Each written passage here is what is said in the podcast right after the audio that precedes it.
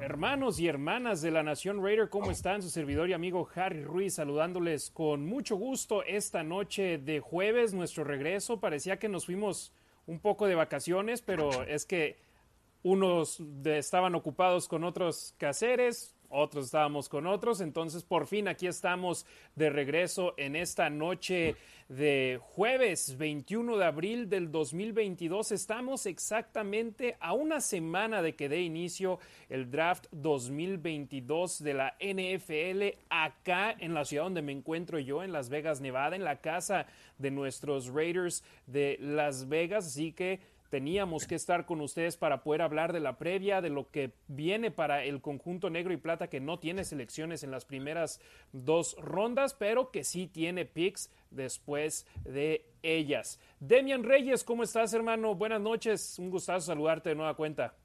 ¿Qué tal? Buenas noches, Harry. Contento de estar de vuelta con, con la Nación Raider. Eh, una semana antes de nuestro aniversario, ¿no? Porque la vez pasada, la primera vez que nos reunimos fue el 29 de abril, el primer día de, del draft, el jueves del año pasado. Así es, el día que los Raiders eligieron a Alex Leatherwood. Y un día después, el 30 de abril, fue el primer día que tuvimos aquí con nosotros a Ricardo Villanueva. Mi estimado Rick, ¿cómo estás? Buenas noches, un gustazo saludarte. Hola Harry hasta Las Vegas, Demian eh, en alguna parte de Estados Unidos que ahorita no sé precisamente en dónde, yo los saludo desde la Ciudad de México. Un orgullo otra vez, como siempre, estar aquí. Eh, gracias por, el seguimiento a todos, poquito de qué hablar, pero ya esto va tomando más, más, más saborcito. Vamos viendo cómo, cómo se van a ir armando los Raiders ahora en el draft para la siguiente semana, los pocos picks que tienen, pero pues bastante emocionado por, por todo lo que se viene.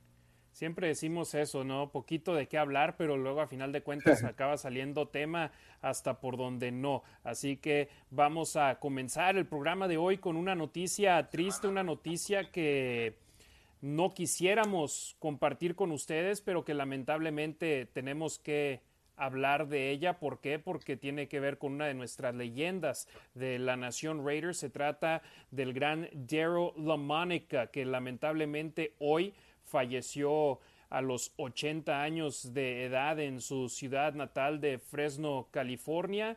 Eh, Gerald LaMonica, un hombre que comandó a los Raiders a su primer supertazón, el Super Bowl número 2 en su primer año con el conjunto negro y plata.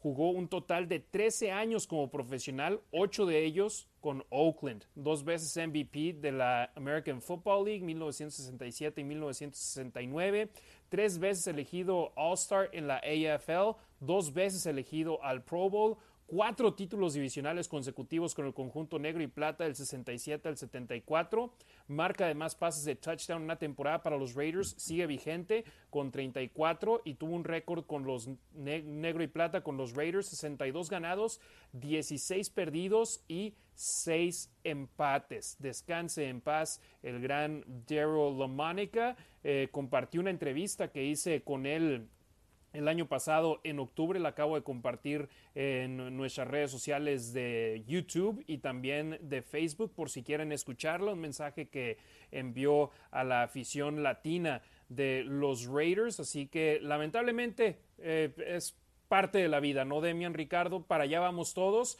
Y Gerald Lomanica falleció el día de hoy a los 80 años de edad mientras estaba todavía dormido, informó hoy su hijo eh, a la filial de Fox en Fresno sus opiniones sobre el gran Matt Bomber. Me gustó mucho la entrevista o el fragmento de la entrevista que compartiste con él. ¿Nos quieres platicar un poco de qué habla? Creo que, bueno, le preguntas de Derek Carr, pero bueno, platícanos. Sí, ese pequeño clip lo compartí en Twitter, en mi cuenta personal, arroba Harry Ruiz, donde le preguntaba sus opiniones sobre Derek Carr como mariscal de campo y le dijo que tiene mucho talento, pero un fragmento que me gustó mucho de lo que dijo es de que se trata sobre nosotros, sobre el equipo, no sobre yo, no sobre lo que pueda hacer yo, sino lo que podemos hacer todos y sobre lo que pueden hacer como una unidad los 11 jugadores dentro del campo. Y qué fue lo que hizo tan popular al Mad Bomber, sus pases largos, sus jugadas donde hacía que se extendiera el campo, un estilo que le encantaba a Al Davis. ¿Por qué? Porque desde que tuvo a Daryl LaMonica, este estilo se hizo súper popular en la liga y con el cual los Raiders acabaron consiguiendo grandes cosas con el que acabó siendo el sucesor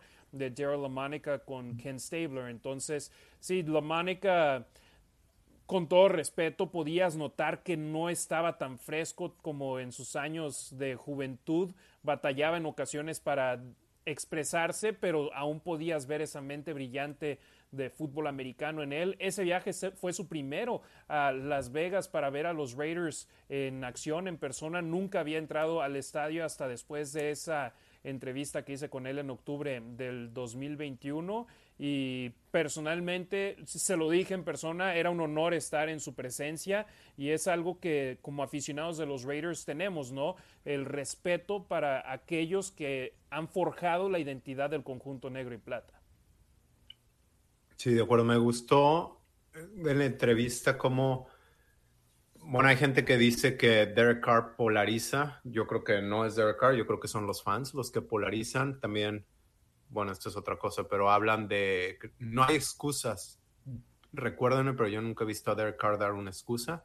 Pero bueno, el punto es que el Matt Bomber decía que las estadísticas no le importaban, le importaba ganar. Y al mismo tiempo, en esa entrevista que compartes, eh, le pregunta acerca de Derek Carr y dice que es otra pieza más de los 11. Si los 11 hacen las cosas bien, se puede llegar a ganar, que es que para él eran las estadísticas de coreback, sí las tengo, pero lo que quiero es ganar y esa es mi estadística o la que le interesa, ¿no? Y Ricardo, obviamente a nosotros no nos tocó verlo jugar cuando estaba sobre el emparrillado, todavía no habíamos nacido en aquel entonces, pero Daryl Lamanek, un hombre que significa mucho para esta institución, para este equipo y para, para su afición, para nosotros, para la Nación Raider. Así es, Harry, y yo me quedo un poco con, con esta parte de él que para ser el coreback en los 60, 70, ¿no? De los Raiders, que él haya comandado el equipo con las personalidades que tenían los equipos tan especiales en esos años, que él fuera el líder, ¿no? De, de alguna forma con todos estos personajes, por así llamarlo, ¿no? Personajes icónicos, ¿no? De, de, de los Raiders, por así llamarlos, y que él fuera el que tuviera el control durante esos primeros años que yo creo que igual también fueron obviamente parte, ¿no? Para el fundamento de, la institución hasta, hasta ahora, pues me quedo con eso, ¿no? Que él haya sido eso, que, haya empezado de, de, alguna forma bien, ¿no? Esas temporadas consecutivas con más de 3.000 yardas, que en ese entonces era, eh, ese era como que el, el, tope. Él nada más consiguió tres, creo, consecutivas.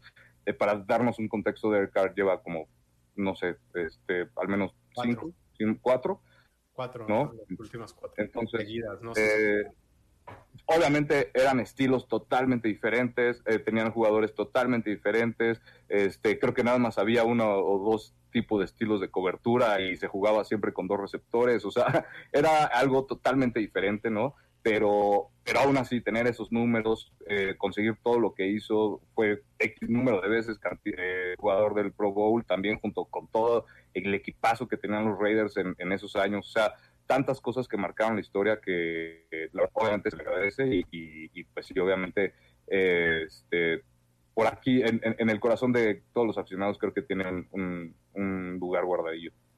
Y ojo con esto, él fue elegido tanto en el draft de la NFL, ronda número 12, pick 168, como en la AFL, ronda número 24, pick número 188. Se acabó yendo con los Bills de Buffalo, con los cuales estuvo cuatro años, eh, principalmente como su mariscal de campo suplente.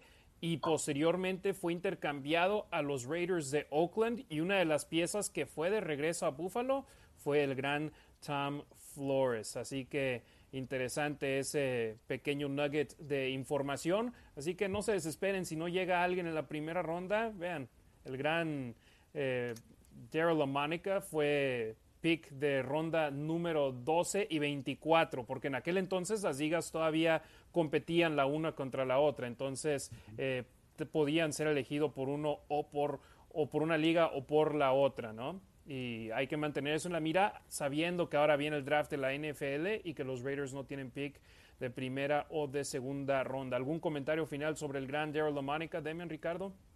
Nada, me ganaste. Les iba a preguntar si sabían cómo había llegado a Raiders. Sabía que había estado en Bills, pero no me acordaba de ese, o no sabía de ese, de ese intercambio. Hoy lo tuiteé y les quería preguntar si ustedes sabían para las personas que nos están escuchando. Sí, la Mónica y Glenn Bass fueron a los Raiders en intercambio por Art Powell, Tom Flores y selecciones del draft. Entonces, eh, ahí eh, la información sobre el gran, gran Daryl LaMonica, el primer quarterback en comandar a los Raiders al Super Bowl, a jugarlo, más no a ganarlo. El que lo ganó fue Ken Stabler, el MVP en ese Super Bowl, Fred Beletnikov. Pero por algún lado se empieza y en ese entonces, por supuesto, fue teniendo, llevando a los Raiders a ganar campeonatos divisionales, a jugar en el Super Bowl y a empezar a tener la grandeza del equipo desde aquel entonces. Así que que en paz descanse el gran Daryl LaMonica. Vamos apresurados de tiempo, así que solo vamos a mandar saludos rápidos a, nuestros hermanos de la Raider Nation que nos están sintonizando en vivo en estos momentos. Si quieren que leamos su comentario, la manera en la que pueden hacerlo es eh, lanacionraider.com. En ese sitio web es la manera de poder aportar una donación por medio de PayPal, por medio de Streamlabs.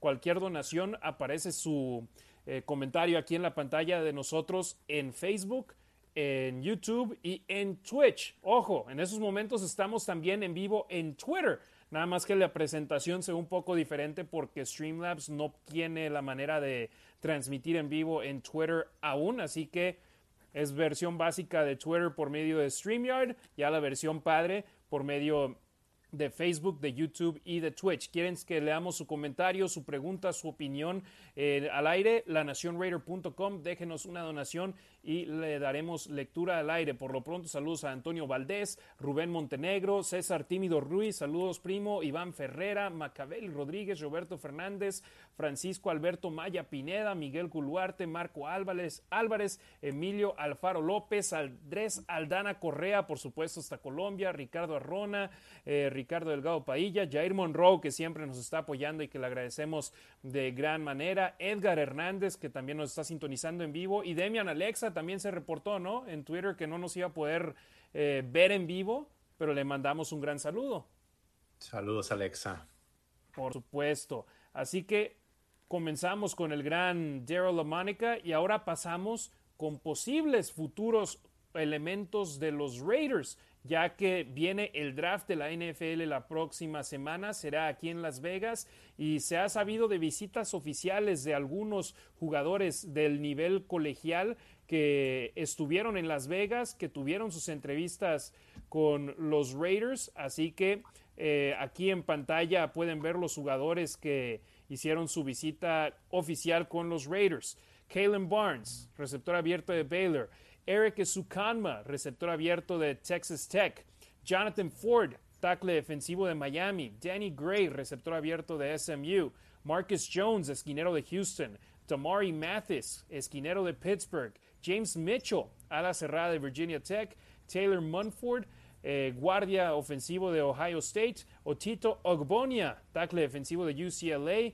Ceci Otemego, ala defensiva de Minnesota liniero defensivo Jaden Peavy de Texas AM, mariscal de campo EJ Perry de la Universidad de Brown, Alante Taylor, esquinero de Tennessee, Isaac Taylor Stewart, esquinero de USC, JT Woods, safety de Baylor, Tariq Woolen, esquinero de UTSA, y Devante Wyatt, tackle defensivo de Georgia.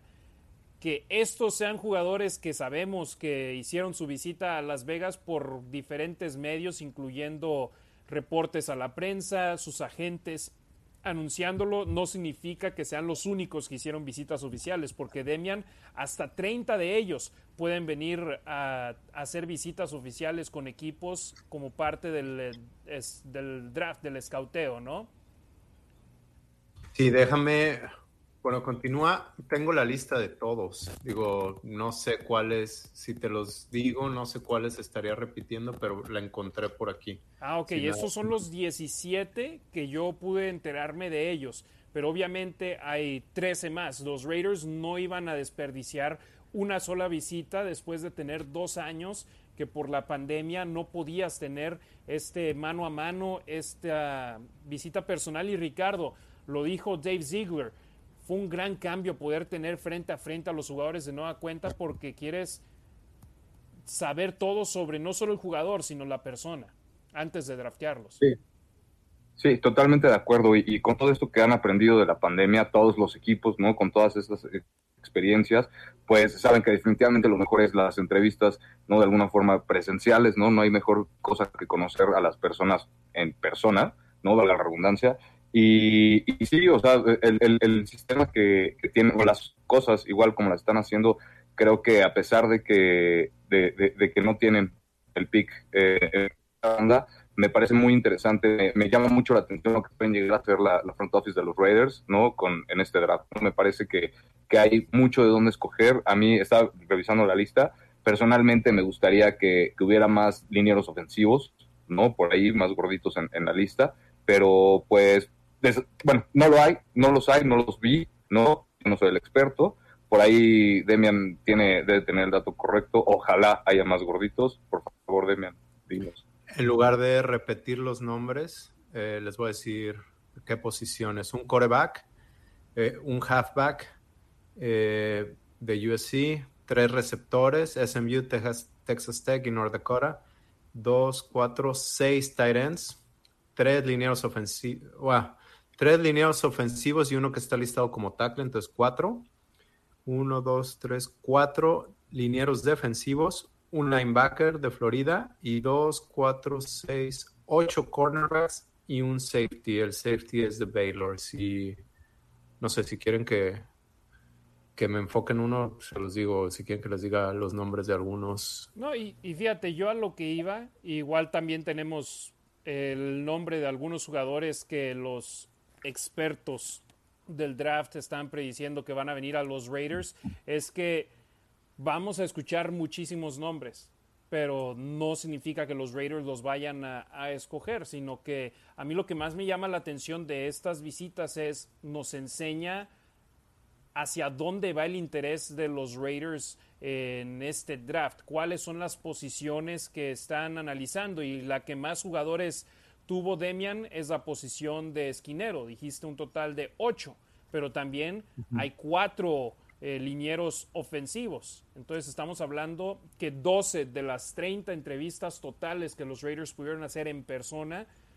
prácticamente la mitad se van hacia un esquinero o hacia un liniero ofensivo. Y creo que todos se nos hace obvio que ese pick de tercera ronda, el número 86 para los Raiders, va a ir ya sea para un liniero ofensivo o para un esquinero. Ahí sí no lo sé por el valor, ¿no? todo el mundo te habla de el mejor jugador disponible en lugar de estar seleccionando por necesidad. Eh, creo que Raiders está en una muy buena posición para no tener que seleccionar por necesidad, pero sí estoy de acuerdo con ustedes donde la mayor necesidad, lo hemos platicado aquí, para mi gusto es la línea ofensiva. Eh, no sé, no sé, depende de qué valor encuentren y también el mercado, cómo vaya bajando el precio de los que aún siguen como agentes libres, ¿no? Los linieros ofensivos que siguen como agentes libres.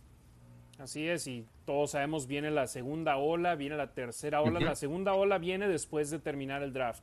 La tercera ola viene durante la pretemporada cuando los rosters empiezan a ser recortados partido tras partido y que con ello va a acabar habiendo talento disponible para que los Raiders elijan. Eh, Ricardo, ¿te gustaría ver el nombre de algunos de los jugadores que predicen los expertos que los Raiders van a elegir en el draft? Híjole, pues igual, sinceramente no, no he podido, no he tenido oportunidad de, ver tanto. Y ahorita, aunque te dijera a lo mejor cinco, ¿no? Las probabilidades de que los agarraran, pues igual no sabemos, ¿no? Es, el, draft es una, por ahí se llama una ciencia tan inexacta, no hay, no hay forma de, de, poder estar seguros que el pick que vas a agarrar en primera ronda te va a funcionar y el pick de tercera no, ¿no? O sea, es, son tantas cosas que considerar. Concuerdo con lo que dice Demian, totalmente de acuerdo. Creo que, creo que deberíamos de, bueno, si la decisión estuviera en mis manos, ¿no? Cuando tuviera el pick los Raiders, me iría más para ver, precisamente por el valor, ¿no? Ver qué es lo que, que es, igual intercambiarlo para sacar más picks. No sé, ¿no? Son, son muchas cosas. Es entendible de alguna forma también que hayan eh, recibido las visitas de más eh, gente del perímetro, también por el tipo de fútbol que se juega, ¿no? Que pues obviamente a la defensiva vas a necesitar ahorita más gente en el perímetro que en la línea defensiva o que linebackers, ¿no? Entonces, ahí además, pues que es una deficiencia en este caso también en, en, la en el depth de los Raiders, ¿no? Entonces, concuerdan muchas cosas por ahí. Eh, a lo mejor, te digo, habría que ver cuando le toque el pick a los Raiders cómo está la tabla, ¿no? Pero pues me gustaría ver, eh, híjole, gente más rápida en el perímetro porque se va a necesitar. Entonces, no sé quiénes, no los he visto bien, sinceramente no me he tomado la... Eh, no aquí te los tengo en la pantalla, mi Rick, para que los veamos los que predicen los expertos. Comenzamos con The Athletic, que en su mock draft de siete rondas, mis respetos para ellos porque de los 200 40 jugadores que van a ser elegidos en el draft, Demian, ¿a cuántos crees que le vayan a atinar? ¿10? Si la atinan a 10, o bueno, la primera ronda. la primera ronda, ¿no? tal vez puedan atinarle unos 15. La segunda ronda, otros 5, pero de ahí en más la veo complicadísima que le puedan atinar, pero eh, a ellos les pagan por su contenido y tienen que darle algo al público que crean que valga la pena lo que hacen, que, que lo vale yo, yo estoy suscrito a The Athletic, tú estás suscrito a The Athletic y disfrutamos de su contenido, pero sí que le atinen a las siete rondas, la vemos difícil. En la tercera ronda ellos tienen a los Raiders eligiendo a Kobe Bryant. No, no el basquetbolista que en paz descanse, sino un señor, a un, al hijo de un señor que dijo, le voy a poner a mi chavo Kobe pero con C y con Y. C-O-B-Y Bryant, esquinero de la Universidad de Cincinnati. En la cuarta ronda, Danny Gray, receptor abierto de SMU, super veloz. En la quinta ronda, Kalen Tish, tackle ofensivo de la Universidad Estatal de Arizona. Y con el siguiente pick, también en la quinta ronda, Kelia Davis, tackle defensivo de UCF, la Universidad de Central Florida. Y en la séptima ronda tienen a los Raiders eligiendo a un mariscal de campo, EJ Perry de la Universidad de Brown. Ahí es prácticamente ver, sí, los Raiders tienen huecos que llenar en la posición de tackle de liniero ofensivo, tackle defensivo, esquinero, receptor abierto. La verdad, yo ya veo congestionado el cuarto de receptores abiertos de los Raiders, pero tienen a los Raiders eligiendo a uno y a un mariscal de campo, que ya escuchamos a Josh McDaniels decir que quiere tener a un mariscal de campo que sea un proyecto para los Raiders a futuro en el equipo. Pero también con respecto a eso, yo tuiteé esa lista y recibí muchas opiniones. Eh, Reed hizo un buen trabajo desmenuzando quiénes eran estos jugadores, ¿no? Y explicando, pues, o tratando de explicar el por qué lo acabas de mencionar también, es contenido, es darle vuelta. Este, nosotros, bueno, yo he estado un poco despegado porque no tengo tanta información que compartir, pero es parte de eso. Eh, otra vez explica, entonces dice, el cornerback es el ganador de Jim Thorpe Award, eh, Danny Gray, el receptor de SMU, eh, porque tiene un buen valor en donde es seleccionado y da la explicación de todo. Entonces, uno, es la opinión de una persona, como la opinión de ustedes que nos siguen, que contestaron ese mensaje y no necesitamos un receptor. Es tu opinión y es válida, es la opinión de ellos porque ven valor y también es válida. Así es. En los demás casos, nada más tienen a su selección de tercera ronda de los Raiders, los expertos eh, Mel Kiper de ESPN, Luke Kotke, tackle ofensivo de Central Michigan, eh, Ryan Wilson de CBS Sports tiene a los Raiders eligiendo a Sean Ryan, guardia de la Universidad de UCLA. Dalton Miller de Pro Football Network tiene a los Raiders eligiendo a Daniel Falele, tackle ofensivo de Minnesota. Eh, Seth Galina de Pro Football Focus, a Dylan Parham, guardia ofensivo de Memphis, y Chad Reuter eh, tiene a los Raiders tomando a Haskell Garrett, tackle defensivo de la Universidad Estatal de Ohio vemos que en la gran mayoría, en cuatro de estos seis mock drafts, en estas predicciones de los expertos del draft, tienen a los Raiders tomando a un liniero ofensivo. ¿Por qué? Porque ese es el gran hueco que los Raiders, si vemos debilidad en este equipo en estos momentos, creo que todos estamos de acuerdo que la parte que necesitan reforzar los Raiders en el roster esa línea ofensiva, Ricardo y Demian. Y es por eso que los expertos tienen a los Raiders tomando ahí. Pero también hay que decirlo, Dave Ziegler comentó que si hay un talento importante disponible en el momento en el cual ellos estén en el draft, que ven valor en él, no van a tener miedo en tomarlo. Entonces, en muchas ocasiones han drafteado por necesidad los Raiders y no por oportunidad. Y este puede ser el año que, ese, que cambie la situación para los malosos. Sí, a ver, aquí dos cosas. Primero comentas cómo la mayoría de los expertos eh, nos tienen seleccionando a un liniero ofensivo y estamos en el mismo, en el mismo camino, tenemos la misma, la misma manera de verlo. Me sorprende porque muchos años anteriores no, ¿eh? Y yo veía y decía, es que estos no saben nada de las necesidades de Raiders. ¿Y cuántos años nos tenían seleccionando a un coreback y que haciendo trade de Derek Carr? Y ese es esa es parte de la razón por la cual inicié la cuenta de Twitter para compartir la información de la gente que está cerca de la organización y lo que, y lo que ven. Esa es una. Este, ¿qué más? Ah, y Dave Ziegler, pues ya poco a poco hemos ido desmenuzando la conferencia de prensa. Ahorita tocas otro punto. Sí, eh, yo creo que es, yo creo que ni es ni todo blanco ni todo negro. Creo que se tiene que encontrar eh, unos tonos de gris, no es nada más el mejor jugador disponible, sino también que quede dentro de algunas de necesidades o si es tu, es tu board, le llaman, pero con base a qué? Está hecho con base en mis necesidades del equipo. Eh, es lo que escuchamos a todos los general managers decir siempre, lo cual me parece bien. Digo, dijo muchas cosas y dijo nada. Lo que sí creo es que este año quizás quizás si siguen más esa línea de lo que hablan y no, y no tienes un John Gruden que tiene la cabeza caliente y quiere meter las manos en todo, más bien tienes a unas personas que confían en el proceso y sí creo que se pueda dar más un proceso o lo que estén diciendo si lo puedan seguir o si puedan decir, ¿sabes qué? Sí me gusta este jugador o sí tenemos esta necesidad, pero en nuestro board tenemos esto y que sean más disciplinados, es la palabra que estaba buscando. Ricardo, el draft impredecible es por eso que siempre hay gente que hace concursos que si latinas a los 32 picks de la primera ronda te ganas millones de dólares porque nadie nunca le va a atinar a los 32 picks ni de la primera ronda ni de la segunda ronda ni de ninguna ronda del draft. Tú, ¿qué sentimiento tienes entrando a este draft? Porque en mi opinión este es el roster más completo de los Raiders que hemos tenido en muchos años y que es un roster que en gran parte es el roster con el cual los Raiders avanzaron a la postemporada del año pasado, con el cual ganaron 10 partidos y con el cual estuvieron cerca de, o más bien le pelearon al tú por tú al que acabó siendo el campeón de la conferencia americana.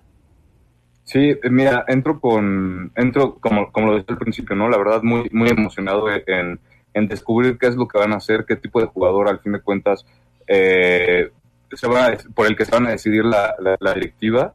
Sinceramente, ahora que los jugadores también son más híbridos, que pueden jugar dos posiciones, tenemos un Darren Waller que lo puedes poner de la cerrada o, de Z y, te juega las dos posiciones bien.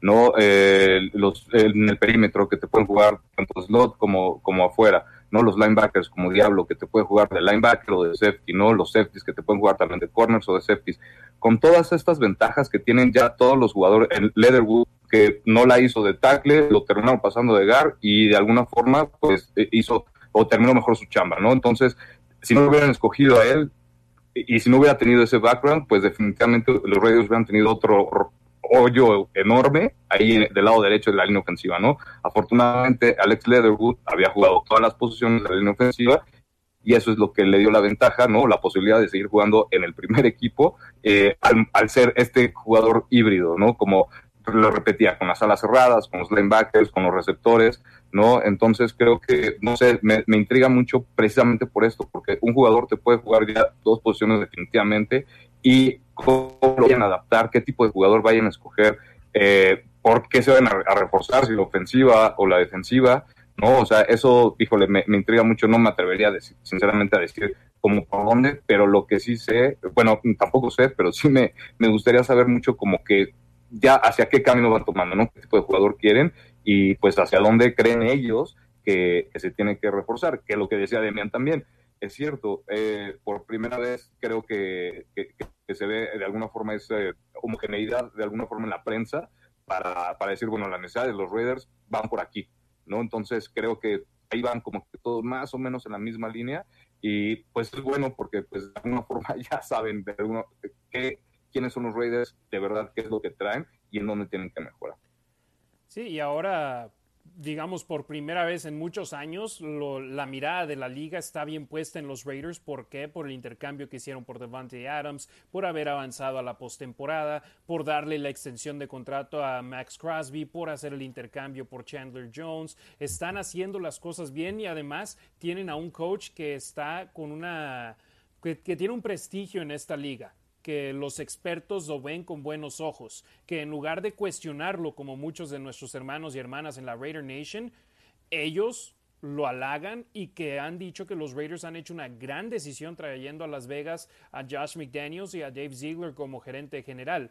Entonces ahora están poniendo atención a los Raiders en lugar de solamente estar adivinando en lo que posiblemente podría suceder con este plantel.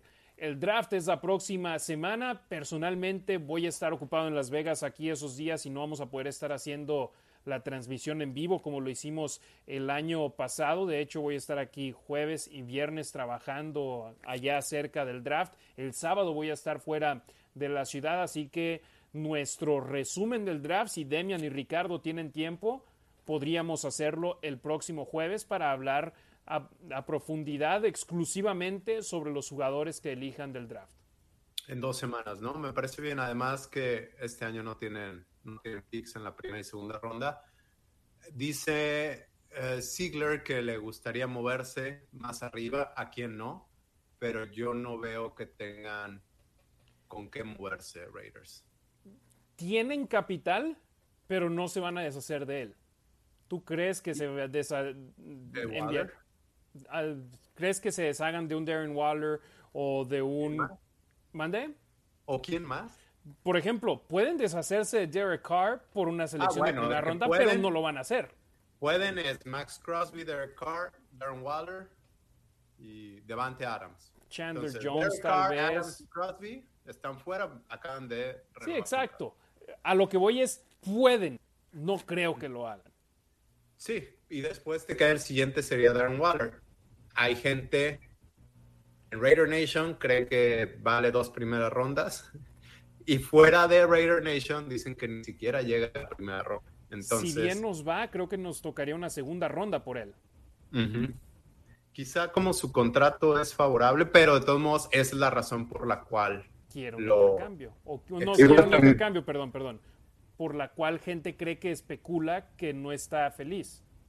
Claro, y, pues igual también para alguien, para Waller puede valer eso, ¿no? A lo mejor una o dos primeras selecciones, bueno, se me hace mucho dos selecciones de, primera ronda, pero pues también es ver qué es lo que te ofrece el otro equipo, no nada más a lo mejor el valor que tú creas que tiene este jugador, ¿no? Sinceramente, ser algo que pues para ambas, ganar, ganar, ¿no? Como debe de ser todos los negocios y, que tú lo ganes. Exactamente, entonces va a estar sin duda alguna interesante el draft.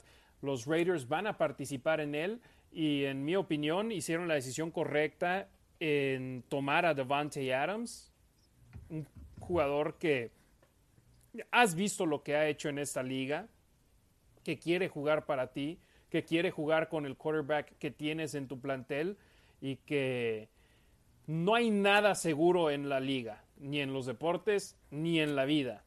Pero creo que lo más cercano a algo seguro es Devante Adams y prefirieron a Devante Adams que dos potenciales jugadores que te puedan traer resultados al equipo a futuro. Así que ahí la situación con los Raiders y el draft 2022.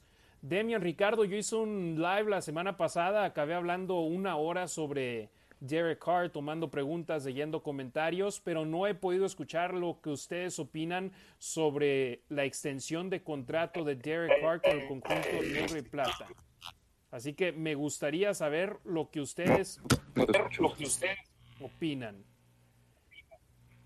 Ah, Ricardo. Nuestra opinión de la extensión del contrato. Híjole, pues justo lo estaba pensando ahorita, ¿no? Que, que pues la prensa ya no duda de los Raiders, o ya no nos tiene agarrando, cambiando, moviendo todo por un pick de primera ronda y agarrar con ese pick un coreback, ¿no? Obviamente eso tiene que ver con la llegada de, de Davante Adams, el respeto que se ha ganado por fin, yo creo, Derek Carr, porque pues parece imposible, parece irreal más bien, pero hasta que no tuvo y no ha jugado, no le ha lanzado ni un pase en la NFL, no le ha lanzado ni un pase, pero hasta que no llegó Davante Adams a los Raiders, no parece que pues de alguna forma todo se tranquilizó y Derek Carr pues ya es eh, ya es de los mejores quarterbacks de la liga ahora sí, ¿no? Al menos en el top 10 no me va a meter en broncas, no cerca del top 5, pero de alguna forma sí he visto más reconocimiento en, en, ese aspecto. Ya no he leído que tienen eso, ¿no? A los Raiders moviéndose para tomar un pick de primera ronda. Y me da mucho gusto que por fin de un... Derek Carr no necesita la aprobación de nadie, ¿no? A fin de cuentas, él lo ha demostrado con lo poco que ha tenido en los Raiders, me refiero al capital humano, ¿no? Para lanzarle, creo que el talento no ha estado ahí y lo ha demostrado. ¿Cuántas veces no hemos hablado de esto? y por fin con un, con un receptor de élite, porque Davante Adams ya es un receptor de élite, pues de una forma como que ya tiene un poquito más de, de, respeto, está bien, se lo ha ido ganando Derek Carr, ahora ya, que lo comentaba el otro día con, con mi esposa, se le acabaron los pretextos a Derek Carr para mí, ¿no? Ahora ya tiene, ay, está lloviendo bastante fuerte en la Ciudad de México. Y creo que. O sea, que, Monta te acaba de tomar una foto o algo. Sí, parecía. Este, entonces creo que ahora sí ya, o sea, con la ofensiva que le están armando a Derek Carr, creo que para a mí ya no, habría como que mucha eh, no hay pretexto lugar exacto, ¿no? Para para sacar de alguna forma otro partido de, playoffs, ¿no? Entonces los Raiders para mí tienen tienen todo eso tienen todo eso bastante bastante marcado, creo que le están dando el respeto a Derek Carr a la liga y pues ahora lo tiene que demostrar, ya le dieron el dinero, pues ahora a desquitarlo. Fíjate, antes de dar la palabra a Demian Reyes, aquí leo algunas estadísticas rápido de la extensión. La nueva extensión son tres años, 121.5 millones de dólares. Sumado al último año de su actual contrato, 141.3 millones de dólares por las próximas cuatro temporadas. O sea, continúa el contrato que tenía anteriormente y son tres temporadas más un bono por firmar de 7.5 millones de dólares y solo 24.9 millones de dólares garantizados al firmar. Además, 40 millones de dólares más se convierten en dinero garantizado en febrero del 2023, un par de días después del próximo Super Bowl.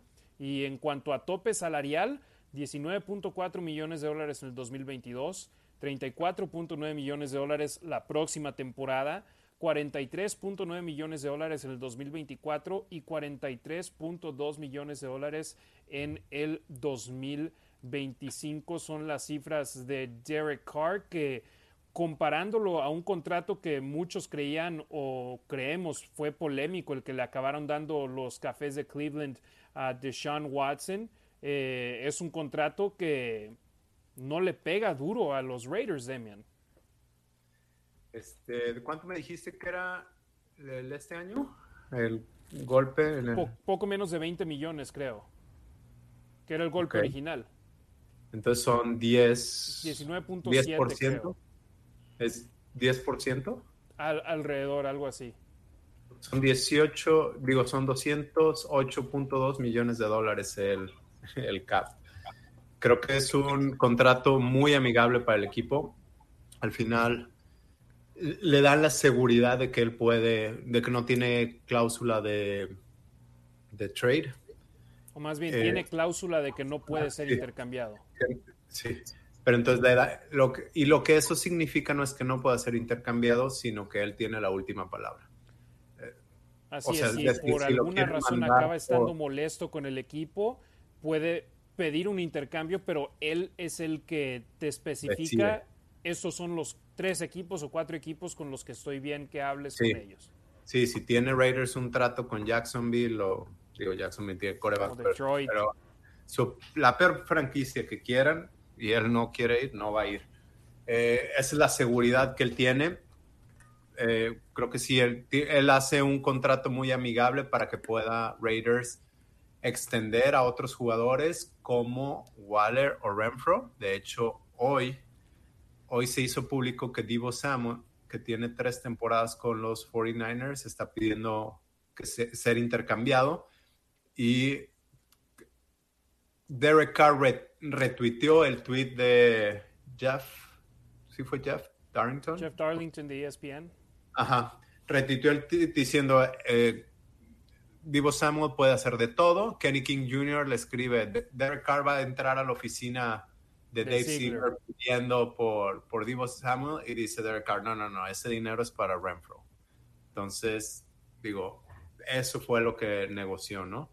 Creo que es un contrato muy amigable, le da la oportunidad a Raiders de deshacerse de él, pero tienen que tomar una decisión rápido después del Super Bowl y lo pueden cortar con un golpe creo que de 5 millones de dólares, o sea, muy bajo, pero ¿cómo, te vas a deshacer de, de tu mejor asset? No va a suceder. O sea, pueden hacerlo, pero no va a suceder. Sí, sí, tiene una temporada terrible donde por alguna razón ganan los Raiders un juego y Derek Carr es el culpable de todo, que la defensa te hace un gran trabajo, pero la ofensiva no funciona con Derek Carr.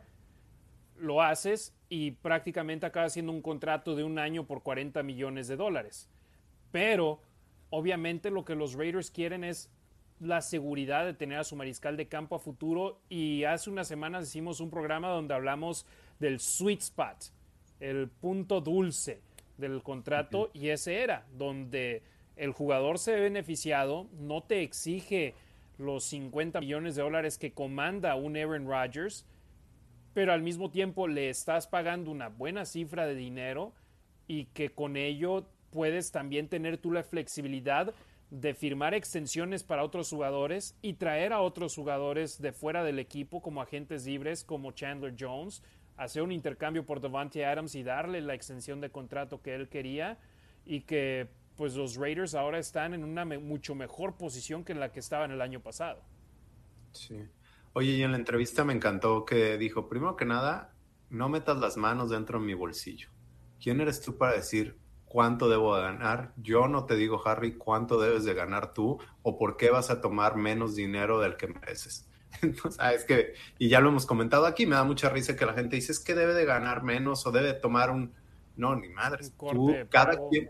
Sí, y el valor de mercado. De hecho, creo que él decidió tomar menos por porque le están tirando el Super Bowl. Quieren ganar. Sí. Y, y, porque por fin de alguna forma le están dando lo que, lo que pide, ¿no? O sea, qué mejor que te traigan al receptor al que le lanzabas en colegial ¿no? A tu mejor amigo y que de alguna, no, no precisamente nada más pues para que estés contento con traerte tu mejor amigo, ¿no? Sino este es un negocio y todos buscan resultados y son profesionales, ¿no? Entonces saben, saben a lo que vienen y de alguna forma si mantienes contento a tu coreback, que es la posición más importante dentro del equipo, no le das las armas que no les habías dado, ¿no? Y, por, y encima de eso, tienes una defensiva que juega bien, acabas de extender a tu, a, tu, a tu mejor línea defensivo, acabas de traer a otro muy bueno, ¿no? O sea, tienes sangre bastante nueva y buena para mí en el perímetro, etcétera, ¿no? O sea, son, son varios factores que, que, se conjuntan, un pateador de gol de campo que de los mejores en la liga, o sea, en las tres fases tienes como que esas partes para tener de alguna forma el balance ¿no? Y tener una organización, pues, exitosa al menos en la temporada, al menos en papel, ¿no? Oye, y volviendo a lo mismo, este, yo no soy nadie para decirte cuánto dinero debes de ganar, porque yo no te conozco, no sé las necesidades tuyas, de tu familia, etcétera. Pero sí veo una, una tendencia de jugadores jóvenes de tener uno o dos años y tratar de brincarse el, el CBA. Eh, y pedir sus trades como son Divo Samuel, este, Kyler Murray. bueno, Kyler Murray dijo que no quiere ser, ajá, AJ Brown y con, con estas tonterías. de Washington. Exactamente, están haciendo mucho ruido. Entonces me gusta ver la contraparte donde hay jugadores más veteranos, que también es cierto que muy pocos jugadores llegan a un segundo contrato como lo está haciendo Derek Carr, algunos tercer contrato como Aaron Rodgers, son muy pocos, entonces deben de tratar de obtener lo más que puedan en, ese segundo contrato, pero me da mucho gusto ver que en el equipo, el que vemos, el que seguimos, hay gente como Derek Carr que está ahorita más enfocado en ganar el Super Bowl y en traer las victorias a casa, a Las Vegas, que en llenar su bolsa, que sigue siendo súper válido, ¿eh? Y tienen todo el derecho de llenar sus bolsillos. Pero está, está chido que nuestro equipo quiera ganar. Sí, y yo, por ejemplo, no creo que Hunter Renfro vaya a decir, tuve temporada de más de mil yardas, sin mí no hubieran llegado a los playoffs, quiero un contrato como el de el que está pidiendo Divo. Está en su derecho, yo, pero no creo que lo vaya a pedir. Yo estoy de acuerdo, creo que no va a ser así, creo que su personalidad no es esa, es muy amigo de Derek Carr, es muy cercano a él, comen en familia, sus esposas se la pasan juntas, con las niñas también. No creo que sea, y si lo es, está en todo su derecho y es su lana y se la ha ganado. Si se va a otro equipo por mucha lana, pues que le vaya bien y qué bueno.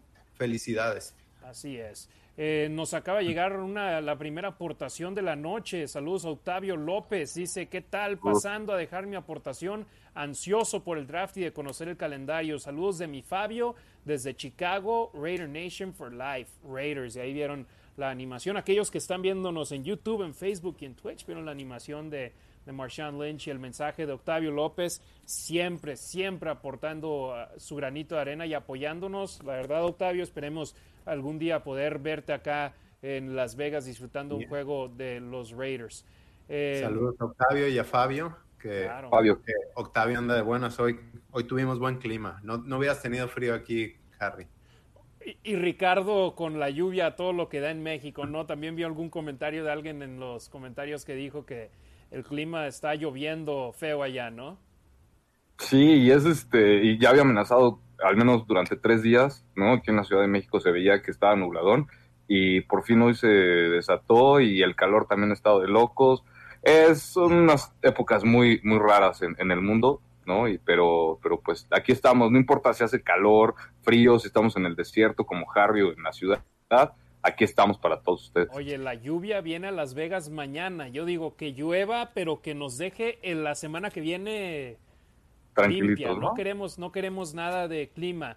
Si no pueden aportarnos, si no pueden dejar alguna donación, les agradecemos de gran manera que le den like al video en YouTube, que le den like al video en Facebook, que compartan el video en sus grupos de Facebook, en sus muros con sus amigos de que le van a los Raiders para poder seguir creciendo esta comunidad aún más, que nos den like también en Twitch, donde acabamos de empezar el canal recientemente y que le den retweet si nos están viendo en Twitter, aunque es la versión básica en Twitter de nuestro programa. La versión chida nos pueden ver la nacionraider.com diagonal en vivo, nos pueden ver en facebook.com diagonal la nación raider, youtube.com diagonal la nación raider, twitch.tv diagonal la nación raider. Así son las maneras en las cuales pueden apoyar este proyecto. Lo que queremos es llevarles calidad a nuestros hermanos de la Raider Nation en todo el mundo que hablen en español. En México nos ven mucho, en Sudamérica nos ven mucho, Centroamérica nos ven muy mucho, en los Estados Unidos. Todos somos una nación y queremos llevarles a ustedes un producto de calidad.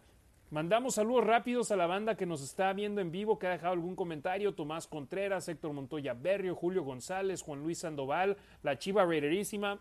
Un besote, gracias por siempre estar al pendiente. Gonzalo González, Just Win Baby, saludos Gonzalo. y Méndez, saludos a los tres. Jefa, saludos hasta la otra parte de la Ciudad de México, donde espero que no esté lloviendo tan, tan gacho. Juan López, Marco Álvarez, Antonio Valdés, César Tímido Ruiz, Iván Ferrera, Macabel Rodríguez, Roberto Fernández, Francisco Alberto Maya Pineda, Marco Álvarez, Ricardo Arjona, Perdón, no Arjona. No, no Arjona no, por favor, no, él no. Eh, o sea, un saludo si nos estás viendo, Ricardo Arjona, pero... Bueno, Oye, ¿sabes que su hija fue la actriz en la película de Jared Leto, la Morbius? No sé ni cuál es esa película.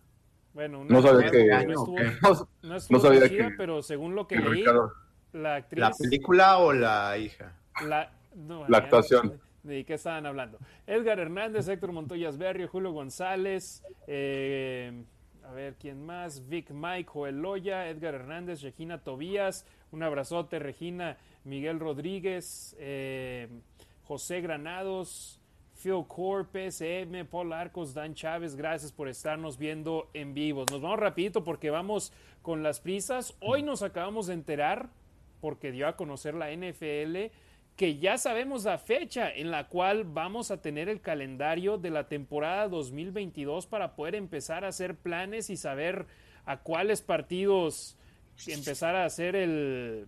Eh, pagar el vuelo con puntos de Southwest, empezar a agarrar el hotel, todavía con pudiendo agarrar el dinero de regreso en caso de cancelar el viaje, pero aquí están las fechas. El 28 de abril, sí, la próxima semana vamos a saber quiénes son los equipos que van a jugar en el primer Thursday Night Football en Prime Video, este paquete nuevo que va a estar narrando Al Michaels junto a Herb Herbstreit a través de la plataforma de Amazon. El primer jueves por la noche, el primer juego de jueves por la noche, el de la semana 2, vamos a saber quiénes son los equipos en jugar en él el 28 de abril.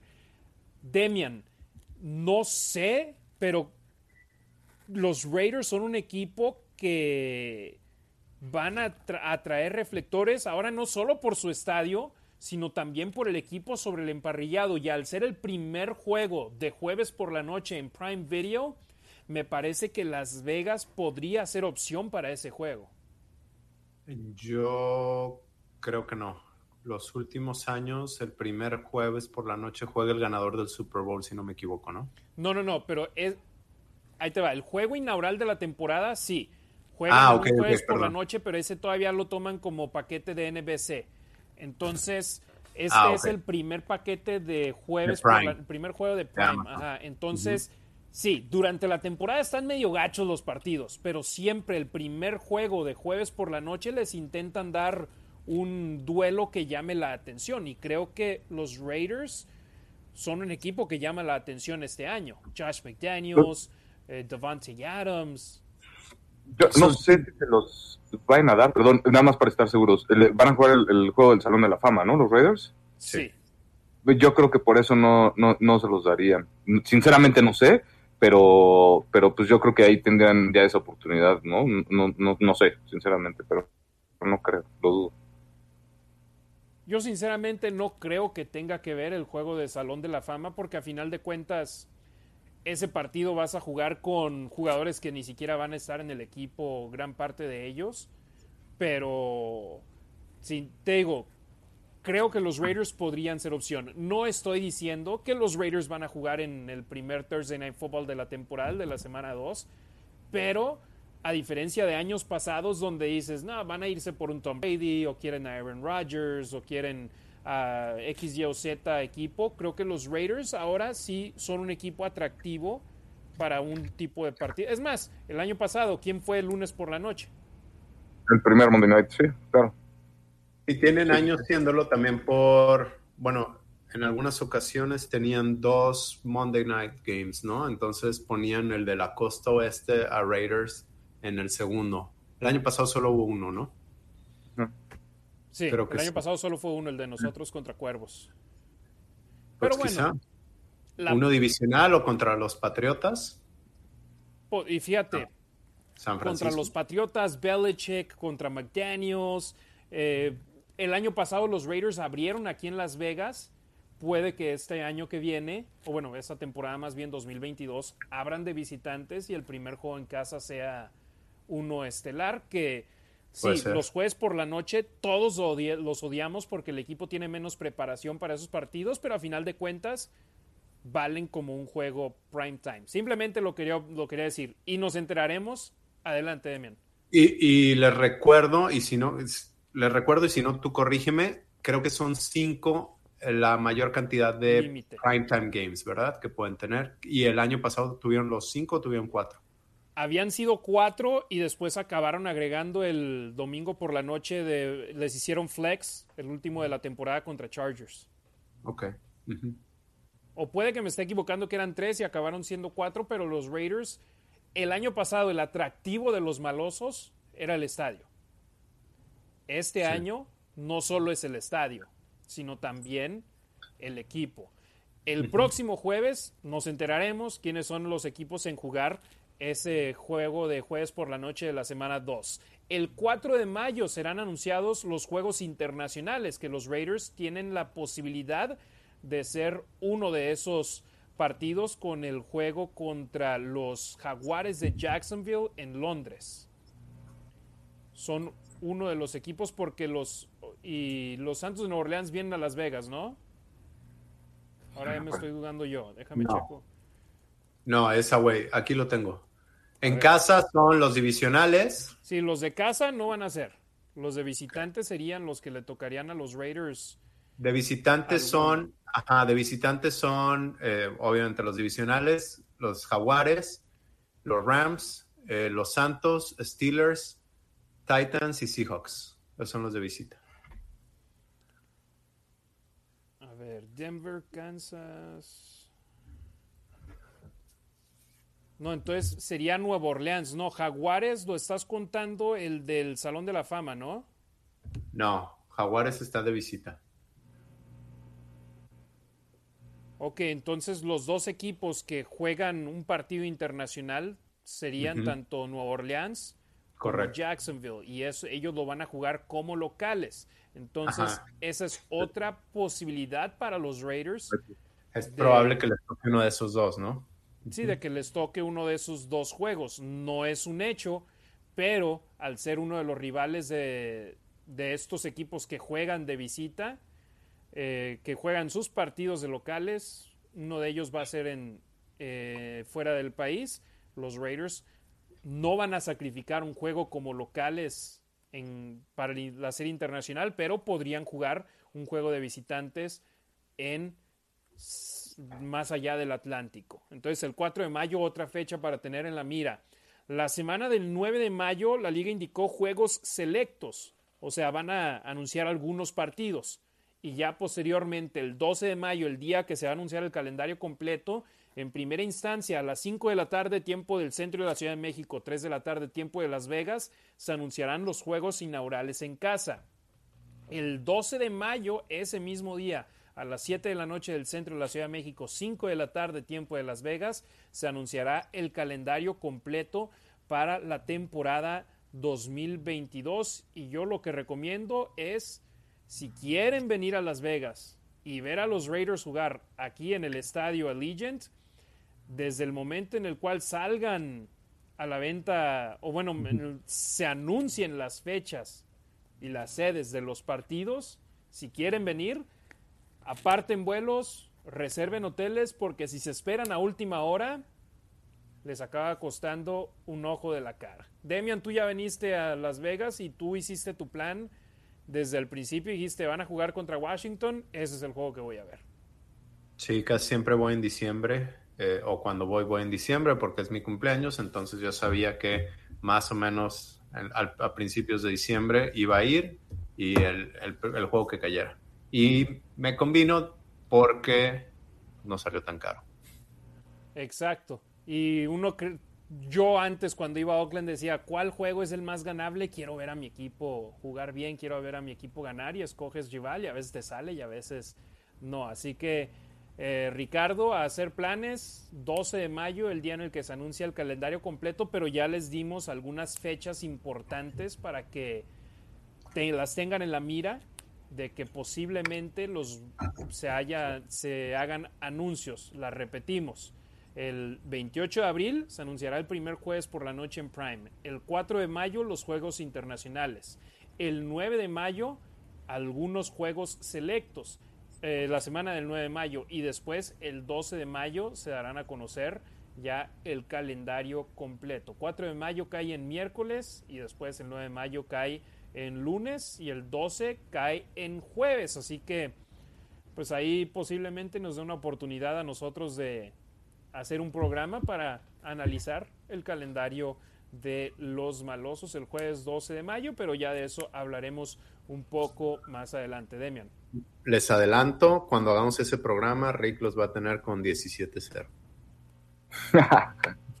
Spoiler alert. Sí, híjole.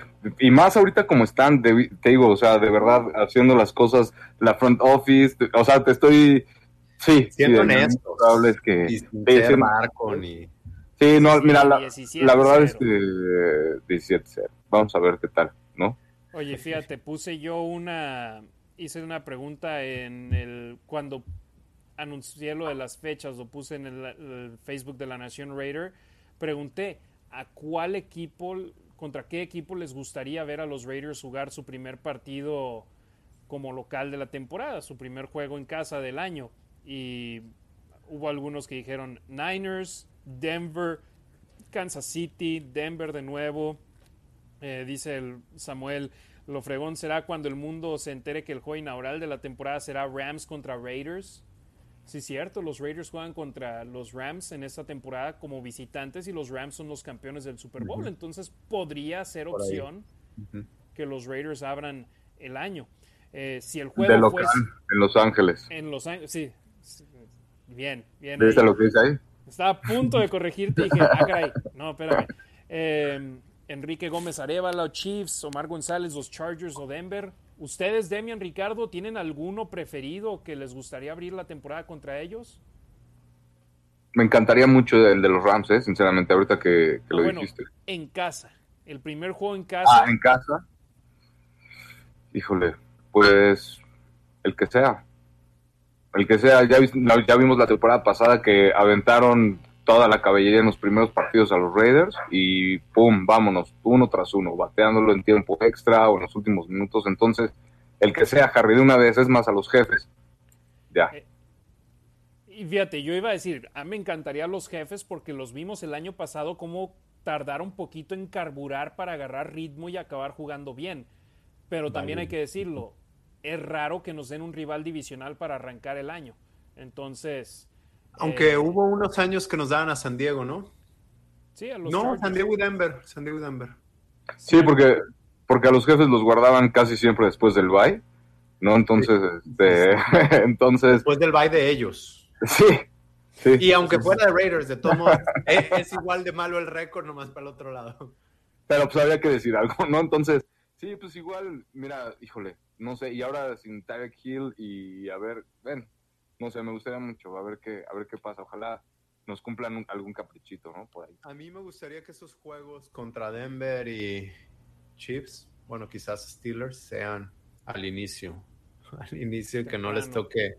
Sí, porque Derek Carr, manos Como pasó el año pasado con Filadelfia, ¿no? ¿Mandé? Como pasó el año pasado con Filadelfia. Que los Raiders los agarraron al principio y todavía no estaban. No, pero, pero fue en casa. Yo, yo, me, yo estoy pensando en, el frío. por el clima. Ah, ok, ok.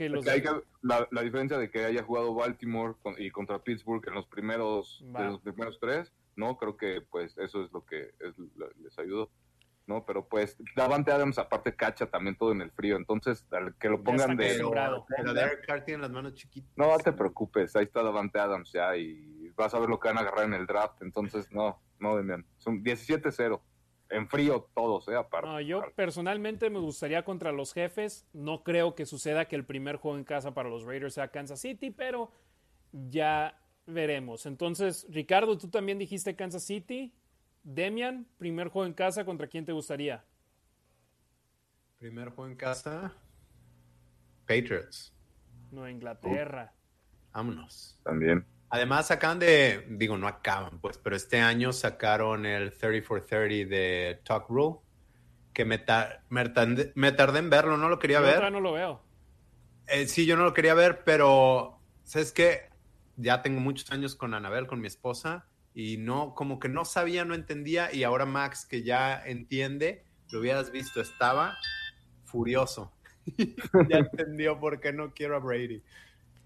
Eso es todo. Entonces, Ricardo y su servidor y amigo Harry Ruiz, nos vamos con Kansas, Demian con Nueva Inglaterra. Y cerramos este episodio, el número 47 de la Nación Raider, que se siente como express, pero lo estamos haciendo por una razón. Invitando a la raza, obvio, que nos sigan a nosotros, arroba la Nación Raider, Facebook, Instagram, Twitter, Twitch, YouTube y donde nos encuentren, lanacionraider.com, lanacionraider.com, diagonal tienda. Por supuesto, a Demian Reyes, arroba los Raiders Info, Ricardo Villanueva, arroba Razgit, R-A-Z-G-I-T, en Instagram y en Twitter. Pero ahora también hay una plataforma oficial de los Raiders en Facebook. este grupo que están viendo en pantalla ya en Facebook, en YouTube y en Twitch y que se los voy a poner en breve aquí también en... Eh, a ver, estoy intentando si me da chance o no. En Twitter, sí, ahí está también ya en Twitter. Raiders MX. En el momento en el que tomé esta captura de pantalla tenía 713 miembros y yo ya lo hablé con alguien del equipo y es oficial de los Raiders. Es en el cual hicieron un concurso para cuatro viajes de México hacia Las Vegas para la semana del draft. Si eso hicieron durante, para el draft, cuatro viajes. Ahora imagínense lo que estarán haciendo a futuro para conectar más a nuestra raza mexicana con el equipo negro y plata.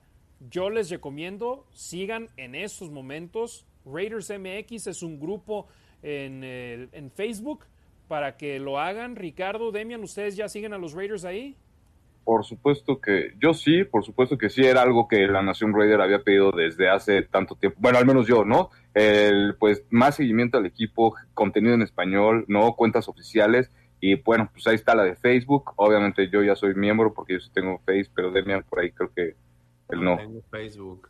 Me, No me deja entrar desde hace un año. Junio cumple un año. Y le gusta. sí. Creo que tienes una vida más tranquila.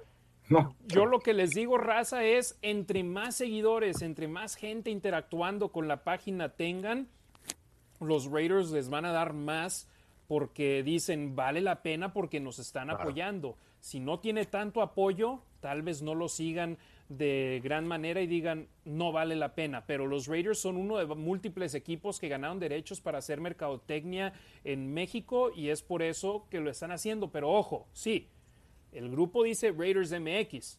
No tienen que ser exclusivamente de México para unirse al grupo. Es información en español, es contenido en español. Obvio, tal vez para ganar premios tienen que ser de México, pero si quieren contenido en español directamente de los Raiders y que les den más, sigan al grupo Raiders MX. Facilito, Raiders MX en Facebook, síganlos. Si lo siguen y tienen buena respuesta, tal vez abran más cuentas. Pero Damian Ricardo es lo que queríamos, ¿no? Que los Raiders eh, le pongan atención a nuestros hermanos y hermanas hispanoparlantes. Obviamente lo están haciendo por medio de este conducto de Raiders MX, pero lo dije, son de Colombia, como Andrés Aldana Correa, si son de Guatemala, de Honduras, de Costa Rica, como Harley, Costa Rica, España, Estados Unidos, Chile, nos ven ahí.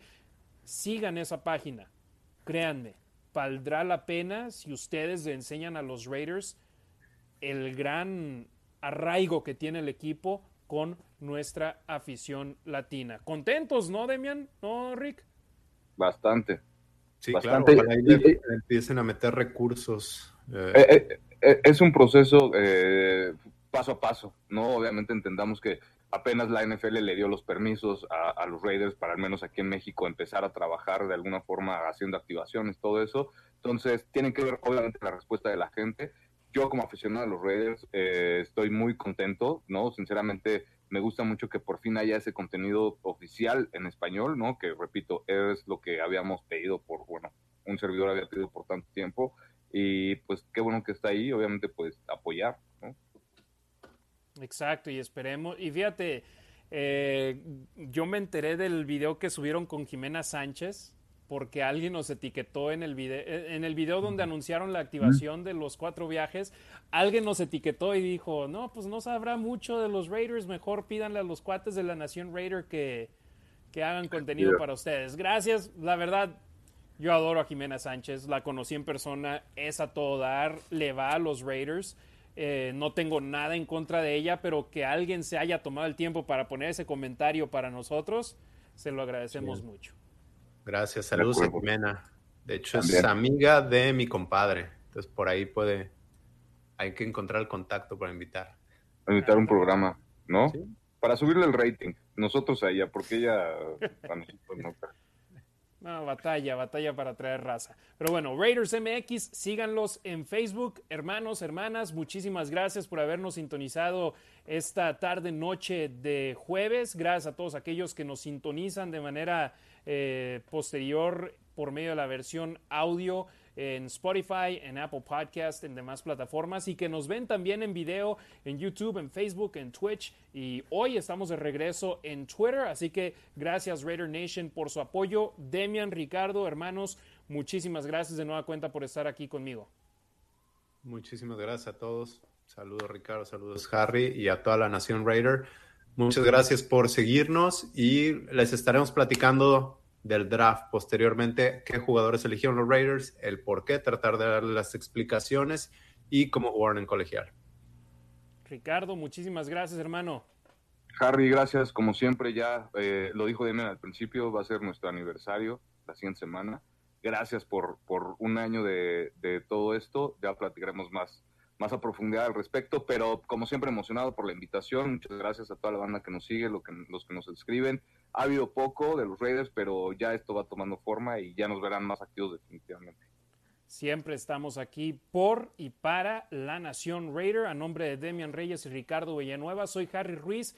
Un año ya prácticamente de tener programas aquí al aire. Súper agradecido con ustedes y la manera en la cual nos han apoyado. Muchísimas gracias. Como la Raider Nation, no hay más. No hay ningún otro grupo de aficionados que sea como la Nación Raider, así que muchísimas gracias, hermanos y hermanas, que es lo que somos. Somos familia. Muchísimas gracias, Raider Nation. Un año, 47 programas y esperemos poder seguir llevándoles más a ustedes aquí en la Nación Raider. Gracias, Odín Mendoza, Miguel Rodríguez, Alex Torres, Dan Chávez, Alberto Ortega Ramos, Deathstock Realmo, Rorro Religio, que siempre están aquí al pendiente con nosotros. Tengan un excelente fin de semana y a estar listos. La próxima semana es el draft de la NFL acá en Las Vegas, Nevada. Gracias, Raider Nation.